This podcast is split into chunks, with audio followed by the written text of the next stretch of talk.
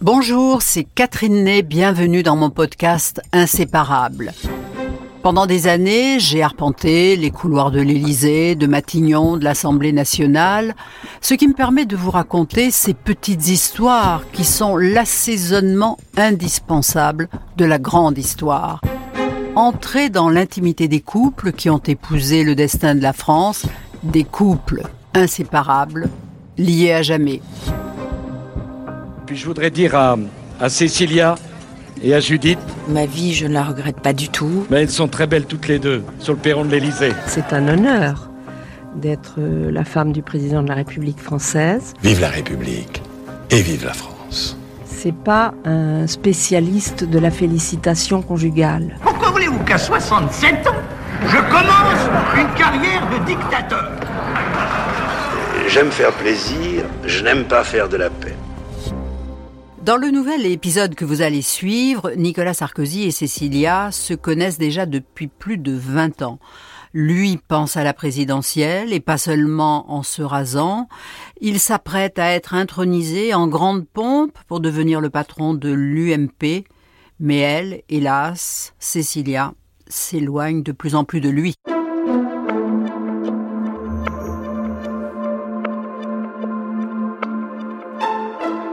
Sacre au parc des expositions du Bourget et a lieu le dimanche 28 novembre 2004. Cécilia se concentre à l'organisation de ce meeting. Elle supervise les moindres détails et Christophe Lambert, qui est un des dirigeants de Publicis, s'est proposé, à titre personnel, d'organiser avec un autre dirigeant de, Publicis euh, ce grand show. Hein, on va faire vraiment la, la grande fête avec 40 000 militants, l'interview de d'amis, de comédiens, de chanteurs, enfin je voilà. Et donc il faut faire une fête et donc elle s'implique avec Richard Attias qu'elle ne connaissait pas et c'est un succès. Nicolas Sarkozy. Il est heureux. Le soir, il va dîner avec des amis qui découvrent qu'il y a deux autres personnages qu'il ne connaissait pas. C'est Richard Attias et Christophe Lambert qui sont là euh, à l'île de la Jatte, sur l'île de la Jatte, dans un restaurant. Ils sont tous ensemble et Cécilia, l'air épanouie, rêveuse. Enfin, tout le monde est content. Cécilia, lorsqu'elle arrive euh, au parti où Nicolas Sarkozy lui a donné un vrai rôle, pour la première fois un salaire, elle est toujours auprès de lui, elle est sa conseillère, mais elle sent bien qu'auprès de l'organisation du parti, qu'il remet au travail en voulant le doter d'une vraie structure, d'un vrai, d'un vrai projet, Cécilia est là, mais elle voit qu'elle n'est pas respectée des collaborateurs parce qu'elle écrivait des notes, je préconise, tout le monde se moquait un peu d'elle, elle se sent un peu rejetée. Mais elle a quand même trouvé une activité qui lui plaît. Elle a découvert l'événementiel et elle trouve que c'est très très intéressant. Donc, elle a imposé au parti de confier à Public Events tous les événements grands et petits du parti. Voilà. Alors, elle aime tellement l'événementiel, elle a les yeux qui brillent en parlant, qu'on finit par comprendre que c'est pas tant l'événementiel qu'elle aime euh, que Richard Attias.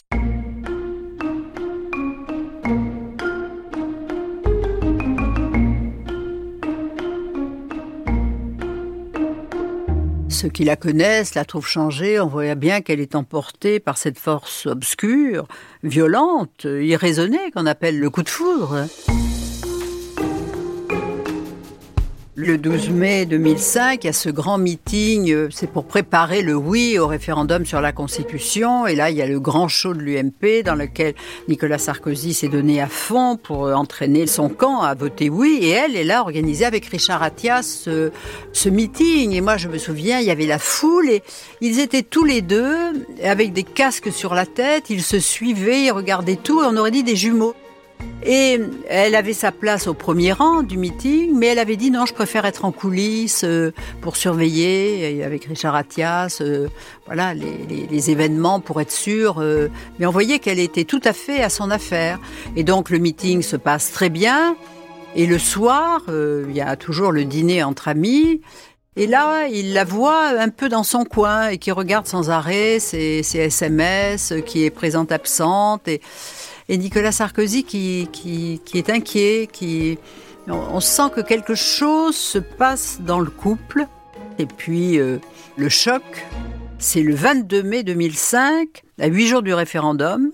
Eh bien, on apprend, la rumeur enfle, c'était un vendredi ou un samedi, que Cécilia est partie à Petra, la ville jordanienne célèbre pour ses temples sculptés dans le rocher, c'est superbe, pour euh, rejoindre Richard Attias qui organise le Forum de la paix, qui est vraiment quelque chose de formidable. Il y a Bill Clinton, Elie Wiesel, Richard Gere. Et là, on les voit ensemble tous les deux. Et les gens sont très très étonnés en se disant que se passe-t-il? Et Nicolas Sarkozy, qui l'a appris et qui a tenté de l'empêcher de partir. Il a même, quand il a, quand son chef de cabinet, Laurent Soli, lui a dit euh, Cécilia est en train de prendre l'avion, il a foncé au Bourget, il n'a pas pu la retenir, elle est partie, mais lui, au retour, il était comme abattu et il a, euh, il a renoncé à participer au journal de 20 heures de Claire Chazal le dimanche à 20 heures. Or, c'était pas son genre de bouder ce, cette exposition médiatique si importante. Donc on s'est dit, il y a quelque chose qui ne va plus. Mais la rumeur est telle qu'il est bien obligé de faire front et de s'expliquer. Et il dit, mais oui, nous sommes comme tous les couples, nous connaissons cette épreuve, mais nous allons la surmonter. Euh, voilà. Enfin, il laisse entendre que c'est un passage, un nuage dans le ciel du couple, mais que ce n'est pas plus grave et que les choses vont s'arranger.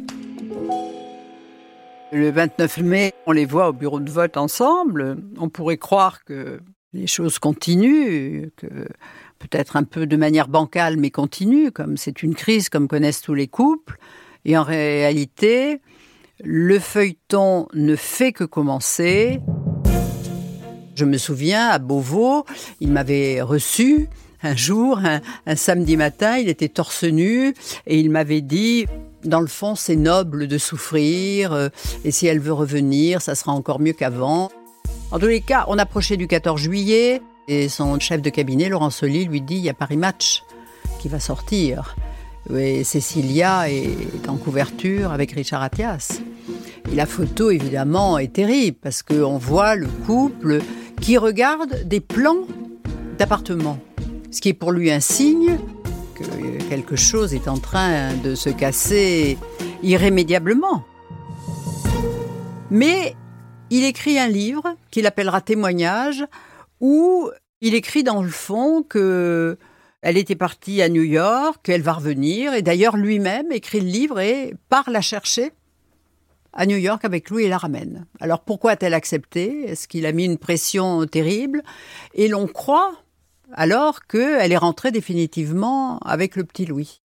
Et alors, à l'époque, Nicolas Sarkozy racontait à tout le monde que pour fêter son retour, il l'avait amené chez Hermès, où il avait acheté un sac à sa femme, à sa fille. Moi, je disais, on n'offre pas un sac Hermès à une gamine, quoi, vous voyez. Donc, il était prêt à tout, vraiment, euh, pour la garder, la gâter, lui donner peut-être ce qu'il n'avait jamais fait avant, être plus généreux, enfin, je ne sais pas. Il voulait absolument qu'elle revienne dans un moment de retour de, Cécilia, qui allait repartir d'ailleurs 15 jours après. Nous avons déjeuné ensemble. Et dans le courant de la conversation, elle m'avait dit, mais Nicolas est, est l'homme euh, le plus méconnu, il a une sensibilité, une humanité magnifique. Mais elle ajoute aussi, avec lui, j'ai toujours mis une partie de moi-même sous un oreiller. C'est-à-dire qu'elle me faisait comprendre que, dans le fond, elle s'était dévouée à lui, qu'elle l'avait aimé.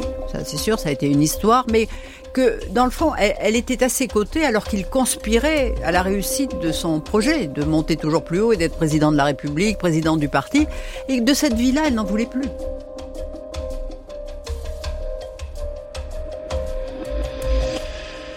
Moi, je me suis toujours demandé comment il avait pu faire pour tenir le choc, parce que cette année 2007, où commence la campagne euh, présidentielle, où il a de bonnes chances de l'emporter.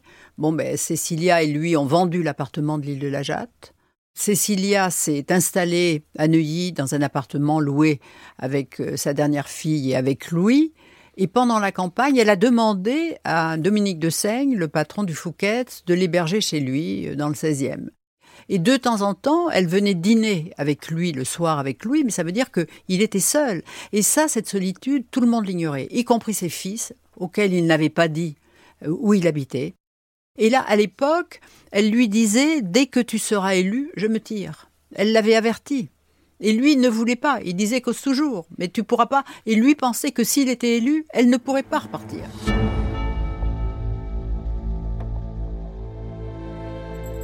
Rien ne va plus, mais il faut sauver les apparences. Donc, premier tour de la présidentielle, eh bien, il faut bien que le couple vienne voter ensemble à Neuilly.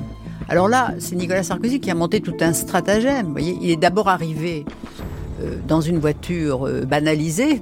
Il est entré dans le parking sous une couverture. Et pendant ce temps-là, le chauffeur arrivait et se garait devant, devant l'immeuble où habitait Cécilia pour attendre le couple. Donc lui, il a pu monter dans les étages, rejoindre Cécilia, où ils sont euh, descendus avec les filles, ils sont allés, voilà. Pour les Neuilléens, le couple tenait toujours.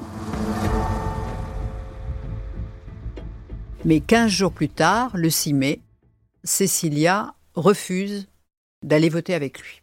Elle ne veut pas se montrer parce que lui, il était dans une optique de conquête du pouvoir.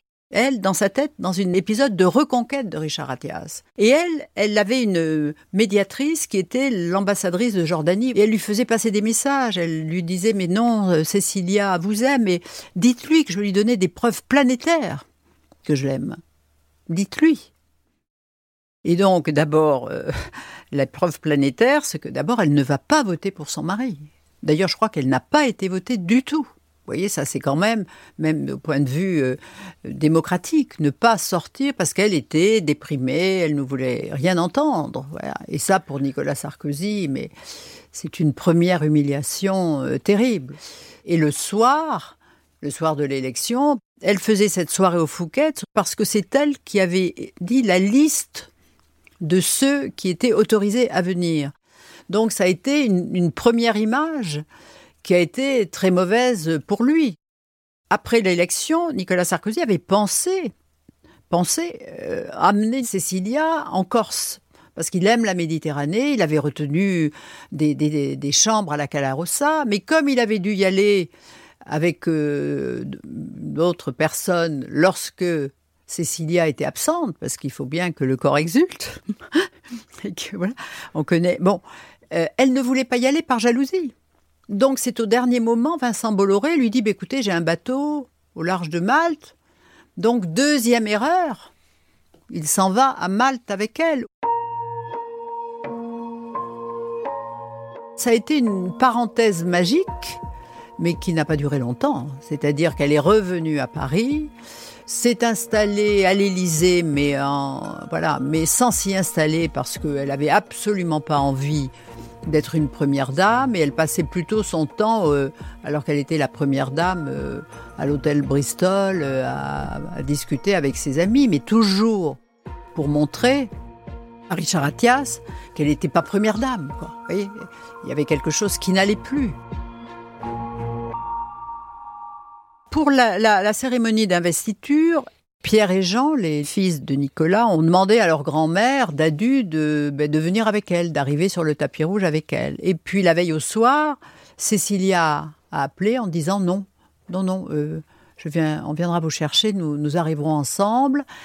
Et elle avait monté ce scénario de l'arrivée d'une famille, on aurait dit les Grimaldi, vous voyez. Et ce qui était très drôle, il y avait ces deux filles blondes, les deux fils blonds, on aurait dit qu'ils étaient vraiment frères et sœurs, vous voyez. Pas... Et puis il y avait le petit Louis, donc c'était une arrivée euh, très, très, euh, voilà, faite pour Netflix, vous voyez, c'était euh, hollywoodien. Dans la salle des fêtes, elle était magnifique avec cette robe Prada sans manches. Euh, Nicolas lui, lui a caressé la joue et on sentait qu'elle elle avait un air tragique et que c'était et qu'elle voilà, elle avait fait le, geste de cette arrivée assez spectaculaire, mais que dans le fond le cœur n'y était pas. Le protocole se poursuit. Nicolas Sarkozy reçoit les insignes de Grand Croix de la Légion d'honneur et prononce sa première allocution de chef d'État avant un clin d'œil à son épouse quand l'orchestre se met à jouer un morceau du compositeur Albéniz, arrière-grand-père de Cécilia Sarkozy. Il est maintenant 14h. Après un déjeuner avec ses proches, Nicolas Sarkozy quitte le palais et remonte les Champs-Élysées jusqu'à l'Arc de Triomphe pour son premier bain de foule de président de la République. Un mois après l'élection de Nicolas Sarkozy, il y a le sommet du G8 en Allemagne à Heiligendamm, où il rencontre euh, Vladimir Poutine pour la première fois. Et Cécilia avait réussi à l'accompagner. Et je me souviens de l'arrivée de l'avion où le couple présidentiel descendait et elle était en tailleur pantalon de Saint-Laurent blanc, elle était absolument superbe et on voyait euh, que le président voulait lui tenir la main et qu'elle, elle, elle ne voulait pas et l'image, euh, voilà, une image déjà insigne. Et puis le soir, au dîner officiel, elle était arrivée dans une robe à dentelle noire d'Alaya, bras nus, chaussée de ballerine, et elle ne portait qu'un seul bijou autour du cou, c'est une petite chaîne en or avec deux cœurs enlacés qui était de, du joaillier d'Invan, qui était qu'un cadeau de Richard Attias. Donc deuxième message, mais surtout le lendemain matin, alors que la réunion durait encore euh, plus de, 24 heures ou 48 heures, elle exigeait de rentrer par l'avion de réserve, seule avec son garde du corps, pour aller préparer l'anniversaire du petit Louis. Voyez Donc, gros caprice auquel il cède. Elle ne reste pas. Voyez le prétexte. Et nouvelle humiliation, on voit dans les images le soir qu'il chemine à côté de Vladimir Poutine. Il est au téléphone, ce qui est quand même, euh, quand on est entre chefs d'État, on ne téléphone pas comme ça, mais là, il parle, il parle, et tout d'un coup, on voit qu'il passe son téléphone à Poutine, qui, euh, voilà. Et alors après, on lui demande, mais pourquoi vous avez passé votre téléphone? Ah, ben c'était Cécilia, je voulais qu'il lui dise bonjour. Voyez, lui, au contraire, il essayait, pour les journalistes, d'y regarder, j'étais avec Cécilia, donc notre amour dure toujours, hein, pendant lequel elle était, elle était partie. Et on sent qu'il est, c'est un moment où il est très malheureux parce que il dit, euh, ben je ferai qu'un quinquennat.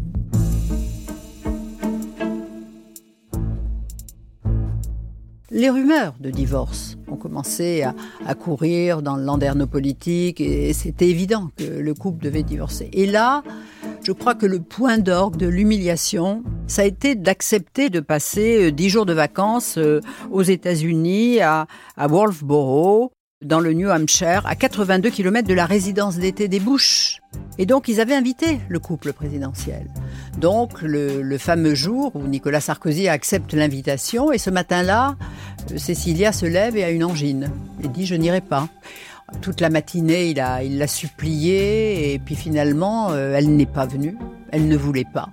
Et toutes les télévisions du monde attendaient cette rencontre. Hein.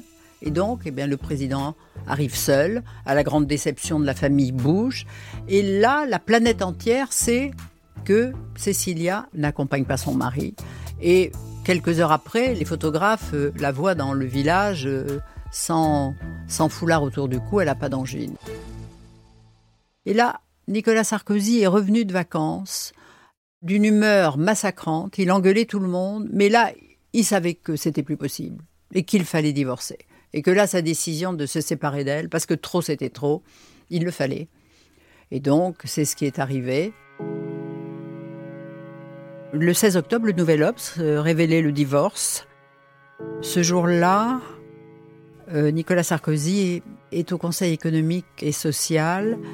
Il fait un grand discours sur la, pauvreté et la solitude. Et là, il dit, il y a la bonne solitude, hein, celle de la réflexion, puis il y a la solitude poisseuse, celle qui oppresse, qui naît de la privation, de l'écoute, du soutien, du regard de l'autre, celle qui fait oublier le sentiment d'aimer et d'être aimé. Là, on fait comprendre que là, la douleur est à son maximum. Et le 18 octobre, à 13h20, un communiqué de l'Élysée tombe sur l'AFP Cécilia et Nicolas Sarkozy se sont séparés par consentement mutuel. Et ce jour-là, Cécilia déjeune avec euh, Isabelle Balkany. Elle dit quoi? Le mot divorce n'est pas mis Et elle téléphone à l'Élysée pour qu'il y ait un second communiqué. Ou là, dans l'après-midi, voilà, c'est rectifié. Le mot divorce est prononcé. C'est la fin d'une histoire.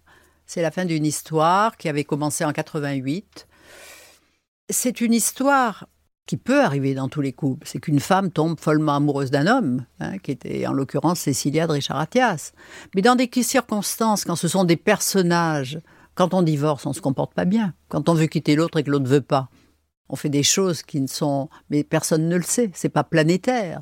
Tandis que là, c'était un président élu.